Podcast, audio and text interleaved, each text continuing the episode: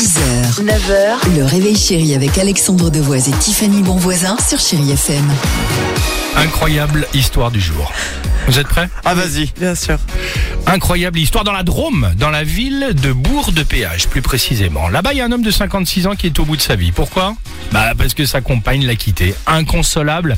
Bah il est prêt à tout depuis pour la reconquérir et lui prouver son amour. Sa dernière euh, idée, vous savez quoi? Bah afficher, afficher, le dire à tout le monde qu'il l'aime, afficher son amour au plus grand nombre. Mais alors quand je dis au plus grand nombre, ce n'est pas une image. Depuis plusieurs jours, il a décidé, écoutez bien, de taguer sur les murs des bâtiments de la ville des thèmes. TM. Vous savez quand c'est écrit en langage SMS. d'accord, T.M. Je t'aime. À 56 ans, il tag les murs donc. Oui, avec en plus. En abréviation. en Alors, en abréviation, SMS, avec ses plus belles bombes de peinture de toutes les couleurs. Alors, pas vrai. euh, sur, les, sur les murs, dans les coins de rue, les panneaux de la ville aussi y sont passés. Sauf que ça n'a pas du tout, vous en doutez bien, fait rire et fait marrer la Bah, municipalité. m'étonnes. Donc, résultat, ok Hmm. Il vient de recevoir une amende de 300 euros. Il est, convoqué, il est convoqué devant le tribunal. Ouais. Et son ex-compagne, bah, elle est jamais revenue. Voilà, bah, évidemment.